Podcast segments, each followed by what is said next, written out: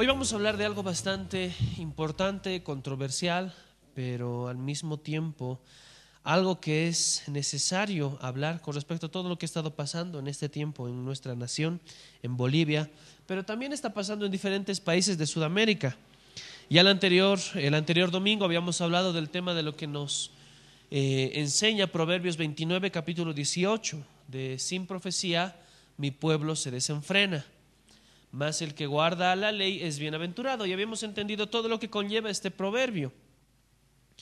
Pero también es importante entender todo lo que se está desatando a nivel naciones, especialmente a nivel Sudamérica, con respecto a todo este espíritu que se ha levantado.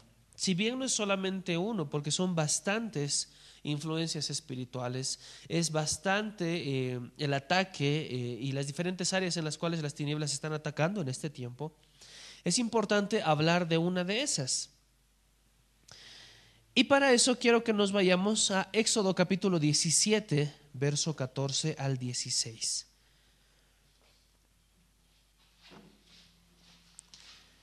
Éxodo capítulo 17.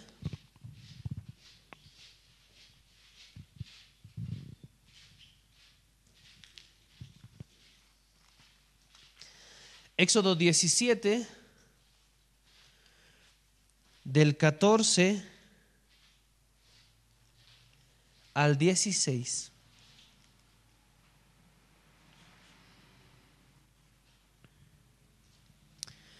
Voy a leerles desde el verso 8. Entonces vino Amalek y peleó contra Israel en Refidim. Y dijo Moisés a Josué, escógenos varones y sal a pelear contra Amalek. Mañana yo estaré contra la cumbre del collado y la vara de Dios en mi mano. E hizo Josué como le dijo Moisés, peleando contra Amalek. Y Moisés y Aarón y Ur subieron a la cumbre del collado. Y sucedía que cuando alzaba Moisés su mano, Israel prevalecía. Mas cuando él bajaba su mano, prevalecía Amalek. Y las manos de Moisés se cansaban. Eh, por lo que tomaron una piedra y la pusieron debajo de él y se sentó sobre ella y Aarón y Ur se sostenían sus manos el uno a, eh, un lado y el, otro al otro. Y así hubo sus manos firmeza hasta que se puso el sol. Y Josué deshizo a Amalek y a su pueblo al filo de espada. Sigamos leyendo. Y Jehová dijo a Moisés, escribe esto para memoria en un libro. Y dijo a Josué, que eh, raeré del todo la memoria de Amalek de debajo del cielo. Y Moisés edificó un altar y llamó su nombre Jehová Nisi y dijo, por cuanto la mano de Amalek se levantó contra el trono de Jehová, Jehová tendrá guerra con Amalek de generación en generación. Ahora, ¿quién era Amalek? ¿Por qué Amalek se vino contra el pueblo de Israel en la época de Moisés?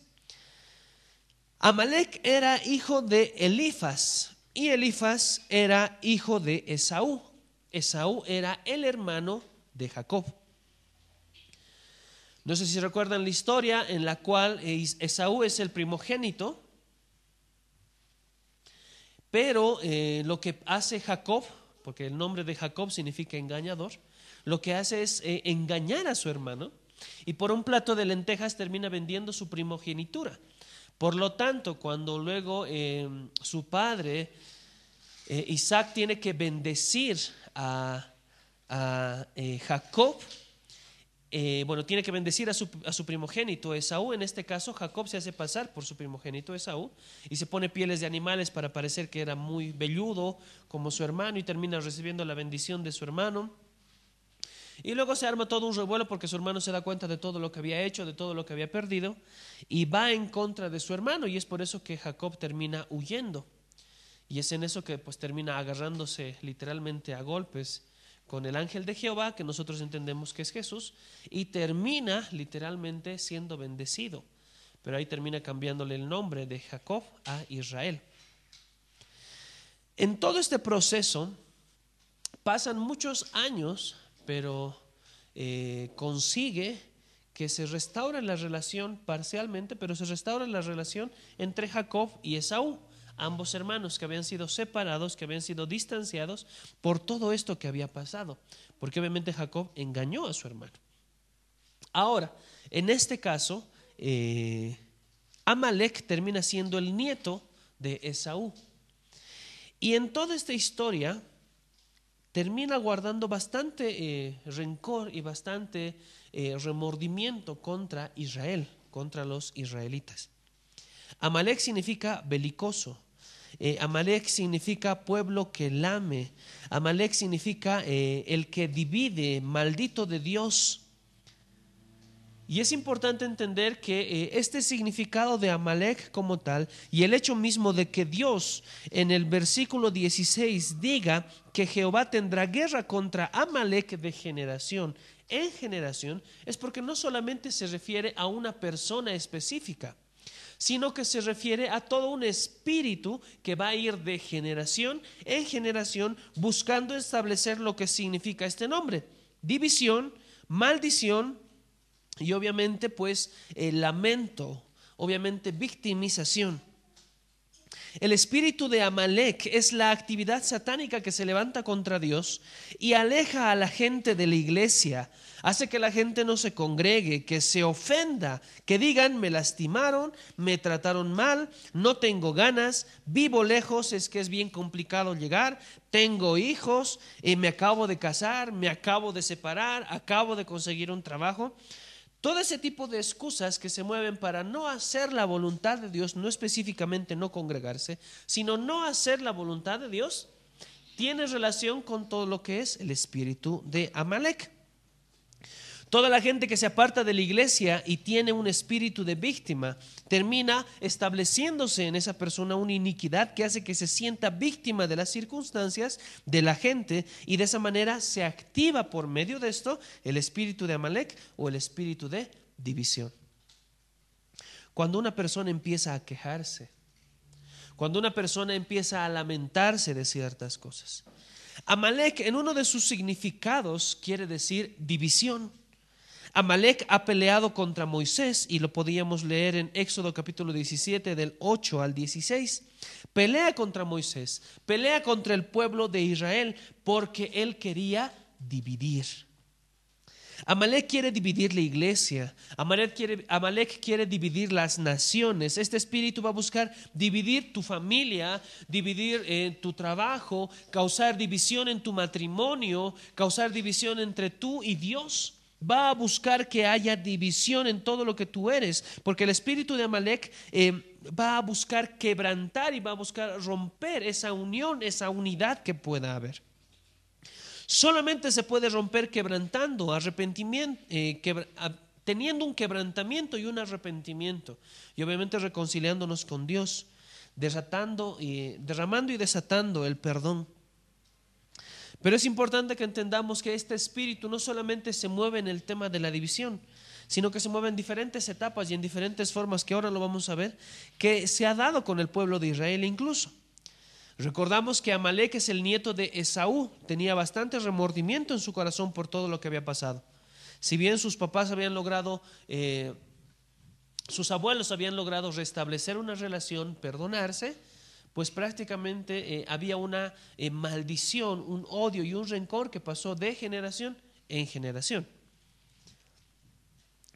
Vamos a ver algunos puntos que eh, nos van a ayudar a poder entender cómo es que este espíritu empieza a trabajar en las personas. Lo primero, la queja, lo que les decía. Sí o sí, cuando una persona empieza a quejarse de todo, va a atraer este espíritu de Amalek a su vida. Israel se quejaba en todo el tiempo, todo el pueblo de Israel se iban quejando en el desierto, porque cuando llegaron a Refidín, viene Amalek y viene a atacarlos. Y Dios le dijo a Moisés que vaya con dos o más, porque eh, estaba cansado, ya estaba agotado. ¿Y de qué estaba cansado? ¿De qué estaba agotado? ¿De caminar tanto tiempo? No. Estaba cansado, estaba agotado de la queja. Estaba agotado de toda esa queja constantemente que todo el tiempo había. Cuando una persona eh, o cuando un grupo de personas se está quejando constantemente, lo que van a buscar es cansarte. en un taller que habíamos dado hace un corto tiempo atrás de liderazgo, habíamos hablado del tema de los escarnecedores. Salmo 1, verso 1 nos dice que no te sientes sencilla de escarnecedor. Y el escarnecedor, el principal eh, objetivo, el principal propósito que tiene es que tú no cumplas tu propósito, que tú no cumplas tu destino. Mira que él cumple su destino, pero su destino es que tú no cumplas tu propósito, que tú no cumplas tu destino. Y va a buscar humillarte, va a buscar este con actitudes de rechazo, con actitudes de humillación, con chisme, murmuración, hablar y contagiar tu entorno para que se se genere un ambiente hostil que te vaya a influenciar a que vayas en contra de tu destino y en contra de tu propósito. Lo mismo le pasó a Moisés. Y habían empezado a levantarse escarnecedores a su alrededor que empezaron a decir que lo que estaba haciendo estaba mal, que por qué hemos salido de Egipto si en Egipto teníamos alimento, si en Egipto teníamos un montón de cosas y venimos a parar este desierto donde no tenemos ni qué comer. Y es una mentira porque Dios los alimentaba sobrenaturalmente. ¿Me entiende? Pero una persona cuando está sumergida en la queja no ve esas cosas. Y lo peor de todo es que termina cansando al liderazgo.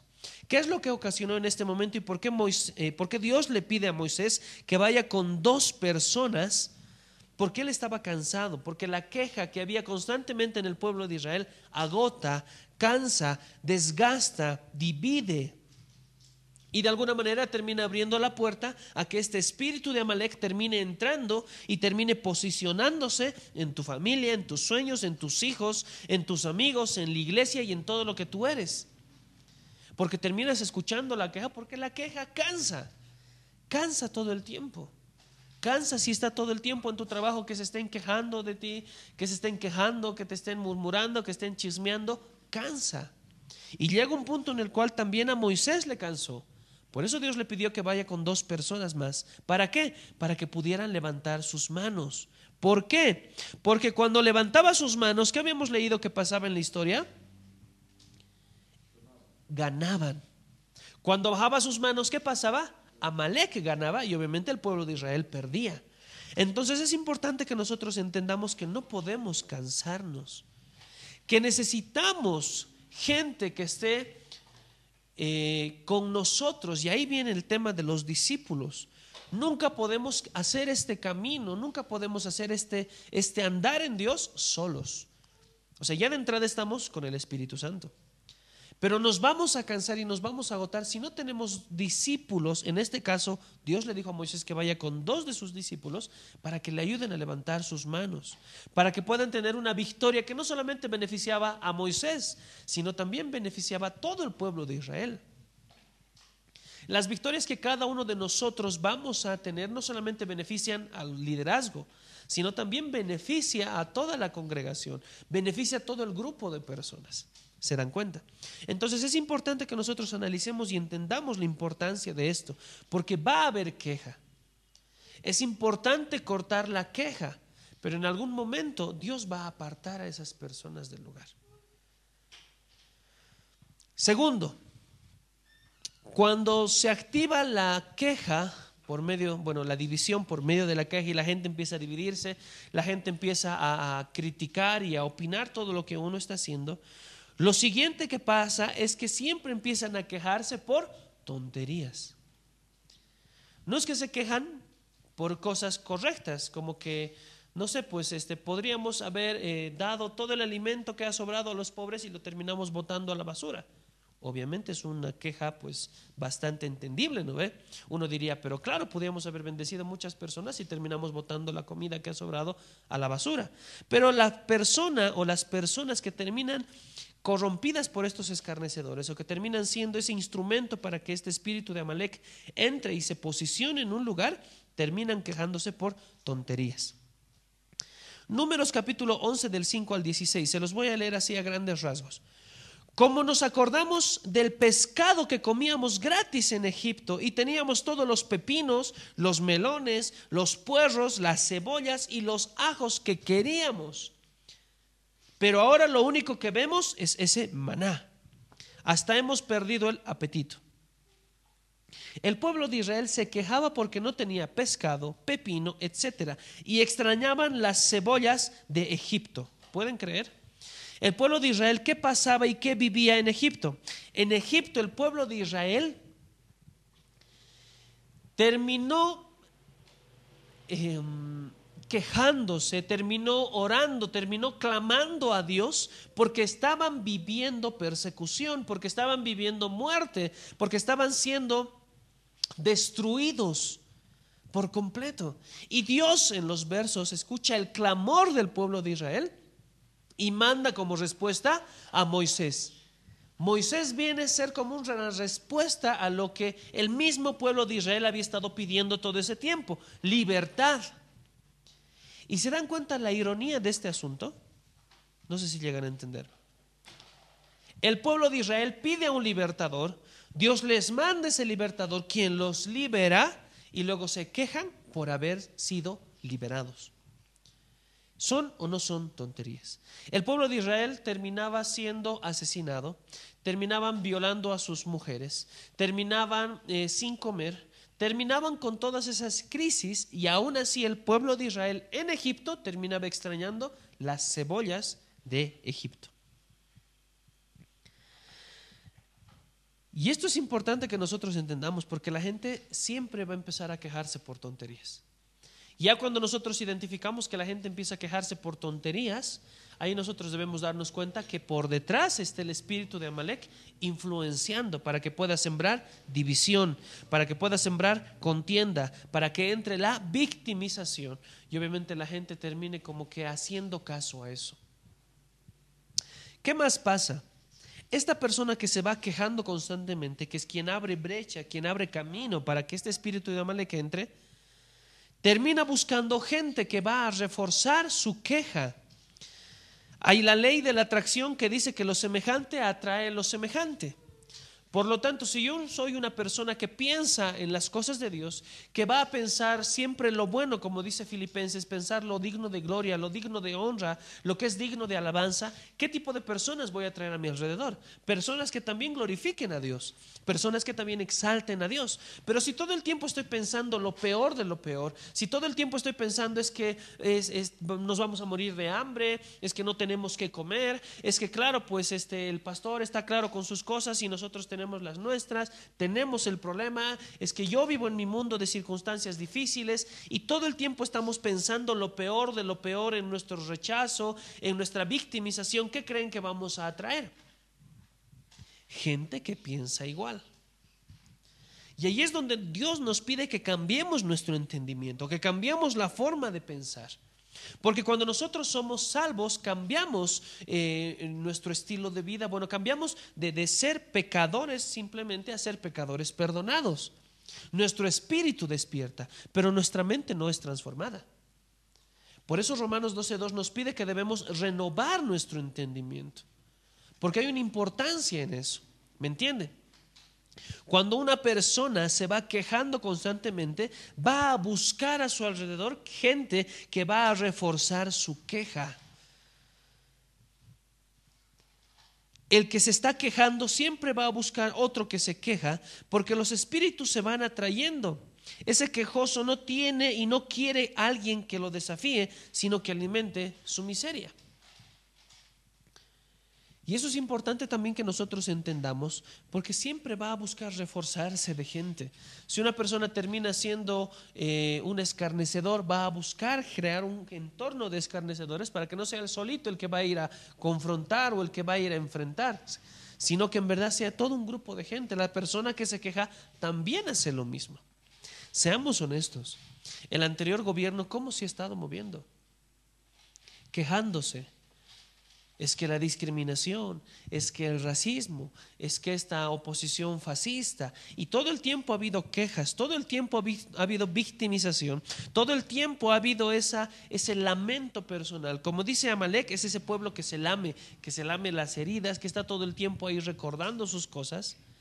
Y no solamente ha hecho eso, sino que ha empezado a quejarse de tonterías.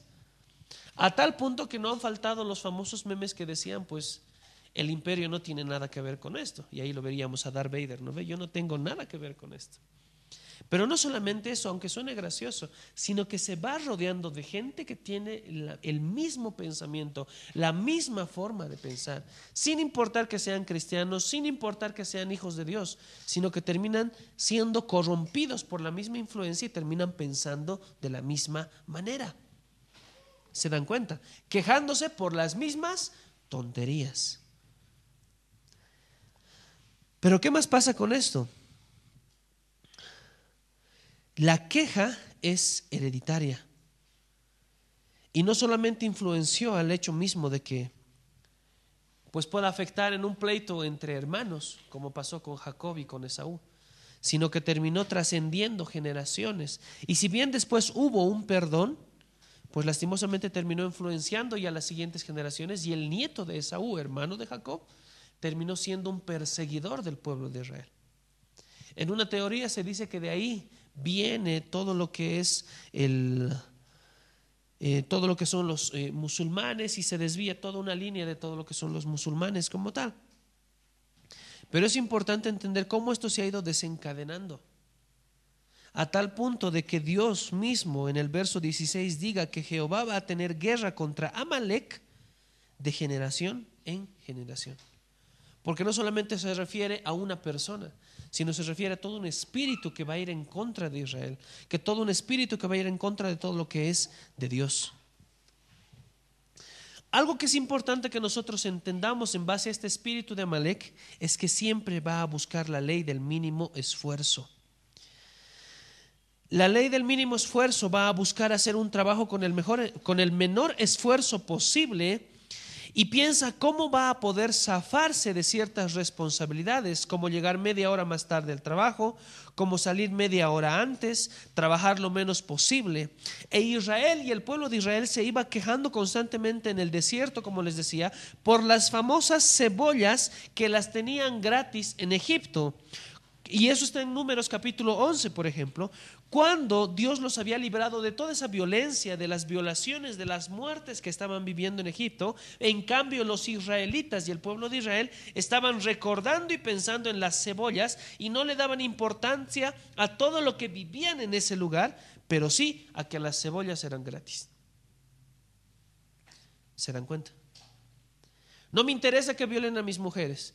No me interesa que maten a mis hijos. No me interesa que maten a mi gente. Sí me interesa que las cebollas eran gratis. ¿Se dan cuenta o no se dan cuenta que es una tontería? Pero el pueblo de Israel lo hacía porque estaba influenciado por este espíritu de Amalek. ¿Cuál es la ley del mínimo esfuerzo? ¿En qué sistema está incluida la ley del mínimo esfuerzo? En el socialismo. Porque en el socialismo como tal, todos van a recibir lo mismo. Así como el que trabaja bastante y se parte el lomo, como el que no trabaja, tiene que recibir lo mismo. ¿Se dan cuenta? ¿Por qué entonces el reino de los cielos no es no encaja con el socialismo? Porque en el reino de los cielos el que más trabaja más va a recibir, el que menos trabaja menos va a recibir. ¿Se dan cuenta? Y es importante que nosotros entendamos esto, porque lastimosamente este espíritu de Amalek abre una brecha para que se vaya introduciendo lo que es el socialismo y obviamente la primera fase de lo que es el comunismo como tal, de lo que Carlos Marx expuso en su época, es este socialismo que nosotros ni siquiera hemos llegado a vivir plenamente pero que estábamos encaminados a vivir y tenemos que orar porque eso no se levante y se termine por destruir en las diferentes naciones en Sudamérica. Pero todo esto que les estamos hablando se refiere a el tema de lo que es el espíritu de Amalek y cómo te va abriendo esta puerta para que esto vaya entrando. ¿Cómo se ha ido introduciendo el socialismo en diferentes países en Sudamérica? Es que los pueblos indígenas no tienen voz ni voto, es que la discriminación, es que esta es una lucha de los pueblos. Y seamos honestos, ¿esos pueblos acaso están bien? Esos pueblos siguen en la misma condición, incluso peor que antes que entren estas personas a luchar supuestamente por sus derechos. Por lo tanto, no es algo que en verdad vaya acorde con lo que están declarando. Otro de los puntos que es importante tomar en cuenta es el hecho mismo de que si constantemente nos estamos quejando, no solamente abrimos esta brecha para que este espíritu de Amalek empiece a gobernar en nosotros y cause y siembre división, siembre maldición, sino el hecho mismo de que si nos quejamos, Dios no nos va a llevar al próximo nivel. Nos vamos a estancar donde estamos. ¿Me entienden? Entonces nosotros necesitamos salir de esa queja, salir de ese ambiente contaminado. Si estás rodeado, tienes personas que todo el tiempo se están quejando, se están quejando y se están quejando, lo mejor que puedes hacer para tu misma salud espiritual y emocional es apartarte de esas personas. Porque tarde o temprano van a terminar corrompiendo tu corazón, van a terminar contaminándote y lo peor de todo es que luego tú vas a terminar abriendo esta brecha, abriendo esta puerta para que Amalek te en tu familia, en tu trabajo, en tus finanzas, en tu congregación y en todo lo que tú representas y eres. Por eso no podemos estar quejándonos todo el tiempo. Es más, Dios eh, se molesta, se enoja, tiene ira por la gente que se va quejando constantemente. Es importante que nosotros entendamos que no podemos quejarnos. Y al mismo tiempo es importante que entendamos que la gratitud no quiere decir conformismo. Porque hay mucha gente que termina conformándose con lo que tiene. Y ahí ha, ha habido una tergiversación con la doctrina de la prosperidad. ¿Me entienden? Nosotros somos agradecidos con Dios, pero eso no significa que entonces vayamos a estar cómodos en donde estamos. Porque Dios, ¿qué dice la palabra? Dios nos quiere sobreabundar. Dios nos ha llamado a transformar nuestras generaciones. Pero ¿cómo vamos a hacer eso si nosotros terminamos conformándonos en donde estamos? Algo que es importante que nosotros tenemos que entender por sobre todo es el hecho mismo que a Dios le molesta y le causa ira el hecho de que tú te estés quejando constantemente. Porque Dios ya sabe lo que va a implicar después. Dios ya sabe lo que va a implicar el hecho mismo de que tú estés quejándote todo el tiempo. A Dios no le gusta la gente que se está quejando. ¿Se dan cuenta lo que le pasó al pueblo de Israel por gente que se estaba quejando todo el tiempo? Se terminó dividiendo del pueblo de Israel y el, todo el ejército de Amalek terminaban yendo detrás, matando a toda la gente que se quedaba, a todos los rezagados, a toda la gente que se quedaba atrás. Porque va a venir a matar, robar y destruir, dice la palabra. Por lo tanto, no podemos nosotros ocasionar eso. Si en algún momento nos dejamos contaminar por esa queja, vamos a terminar siendo destruidos por las tinieblas. ¿Cuántas veces tú te has quejado por algo? No sé, me he quejado por este gobierno, me he quejado por mis papás, me he quejado por mi familia, mi esposa, mi esposo, mis hijos, por mi jefe, me he quejado de mi jefe. ¿Cuántas veces te has quejado? Y lo peor de todo es que no nos quejamos correctamente, porque deberíamos ni siquiera como queja, pero sí acercarnos a Dios y decirle, Señor, estoy molesto por esto. Padre, en verdad, no sé, pues mis papás me están haciendo renegar mucho, o mi esposa, o mi esposo, mis hijos. Señor, ya lo tengo hasta aquí a mi jefe. Pero deberíamos acercarnos a Dios para decirle y hacerle entender eso y entender qué es lo que Dios nos va a decir al respecto, porque también todo lo que pasa en nuestra vida es por algo. Pero el hecho es de que nosotros también nos acerquemos a Dios para hacerle conocer eso. Y que sea Dios quien nos ayude, nos ayude a ministrar y todo eso. ¿Cuántas veces nos hemos quejado por la comida? Es que claro, pues no hay nada que comer. Había un taxista cuando estaba regresando del aeropuerto hace dos semanas que me decía, eh, qué grave está todo, eh, no hay ni comida, eh, no hay alimento. Y yo le dije, pero todo se va a solucionar, espera unos cuantos días más.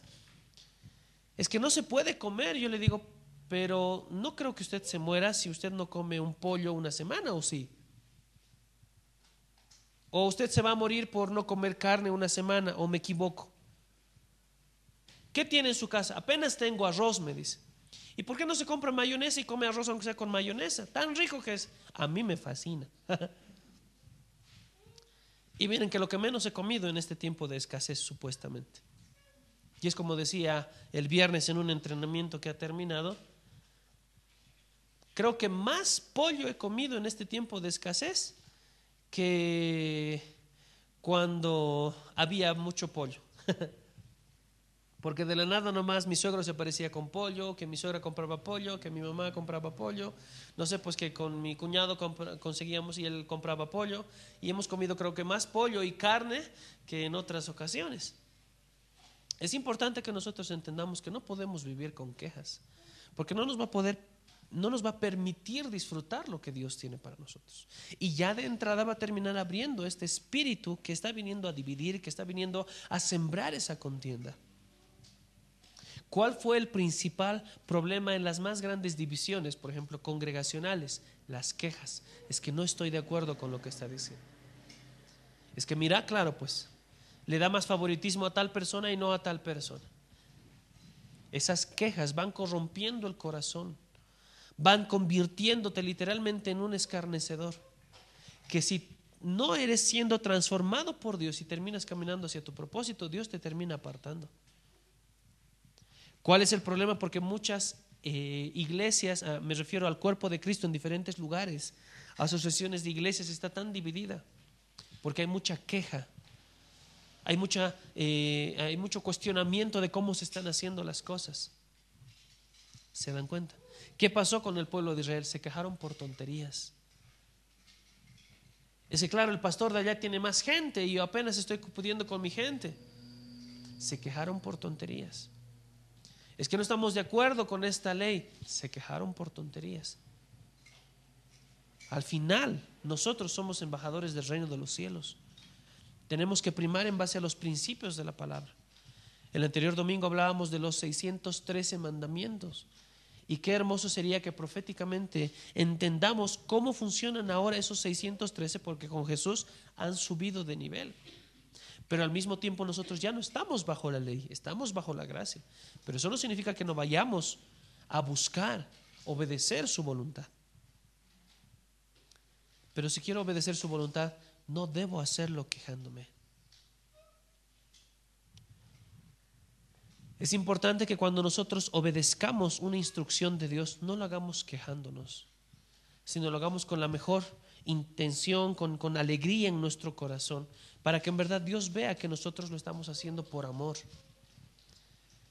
¿Sabes la diferencia entre Caín y Abel cuando trajeron su ofrenda al altar? Fue que uno lo trajo con la mejor intención, con alegría en su corazón, buscando entregarle lo mejor de lo mejor. En cambio, Caín le trajo lo peor de lo peor, porque se estaba quejando, porque encima tengo que traerle, estoy tan ocupado, tengo que cosechar, tengo que sembrar, tengo que hacer tantas cosas, y encima tengo que traerle este altar. Y le trajo lo peor de lo peor, quejándose. Díganme, ¿qué ofrenda fue aceptada? ¿La ofrenda que tenía queja? No. La ofrenda que tenía amor, la ofrenda que tenía sacrificio, la ofrenda que tenía algo valioso. Porque cuando nos acercamos al altar igual con queja es que claro, pues tengo que dar mi diezmo. Es que claro, tengo que dar mi ofrenda. Mejor no den si lo van a hacer así. ¿Me entienden? Pero también necesitamos entender que si, ok, vamos a dar nuestro diezmo, no es por obligación, porque ahí entra la queja, sino es porque en verdad eso le corresponde a Dios. Si Dios nos ha bendecido, no sé, pues con 10 bolivianos el día de hoy, pues a Dios le ha parecido bendecirnos con esos 10 bolivianos. Y prefiero tener 9 bolivianos bendecidos que 10 bolivianos en maldición, que no sé, pues pasando a la esquina se me pueden caer del bolsillo o perder como cualquier otra cosa. ¿Se dan cuenta? En cambio, prefiero tener esos nueve bolivianos en bendición que por ahí, como Dios es un Dios de multiplicación, se va a terminar convirtiéndose en mucho más. ¿Cuántas veces mi esposa, yo, nosotros les hemos hablado? Nuestro sueldo no alcanza, literalmente. Les aseguro que ganamos mucho menos que todos los que están aquí. Bueno, menos los jóvenes que no trabajan todavía. Pero Dios hace el milagro sobrenatural cada vez que nos alcanza para comprarle una leche de casi 90 bolivianos cada dos, tres días a nuestro bebé. Que hace que la gente empiece, no sé, pues no sé, eh, Dios ha puesto en mi corazón que te regale estas leches. Wow, que te regale estos pañales. No es que vivimos de la caridad de la gente, sino es que como hemos entendido que Dios es nuestro proveedor, entonces Él va a sustentarnos. Pero si todo el tiempo nos estamos quejando, Ah, claro, pues yo te sirvo y en cambio pues, me tienes en hambre, no tengo ni qué comer, encima hay escasez en Bolivia, encima no va a haber pollo. ¿Se dan cuenta? Cuando si cambiáramos ese entendimiento y la forma en la cual nosotros pensamos, le cerraríamos la puerta a este espíritu para que no venga a sembrar división en nosotros. Seamos honestos. Lo más importante en todos nosotros y en todo hijo de Dios, en Bolivia y en las naciones, es Jesús. No lo que entendamos después. Si soy salvo por medio de agua, no, es Jesús. Si me tengo que bautizar, es Jesús. Eso, aquello, eh, Jesús, quien nos une, es lo más importante. Pero es lo que termina teniendo menos importancia. Tantos conflictos familiares hay por las famosas herencias.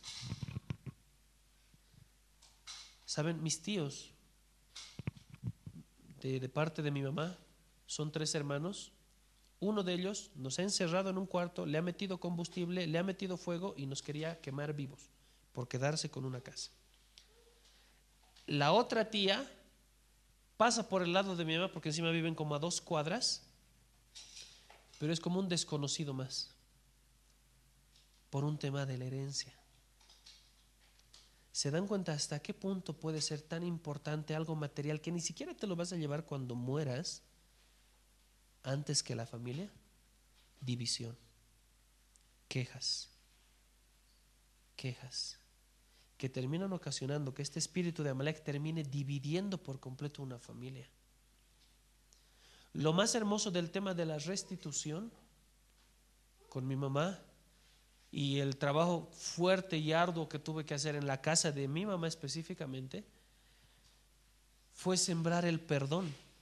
Y lo más hermoso fue que ella terminó invitando a su hermano, quien nos había encerrado en un cuarto y le había metido combustible y fuego, para quemarnos vivo, a que viva ahí en la casa y por un tiempo, porque él vive en Argentina. Entonces, cuando él viene, pues está ahí en la casa con nosotros.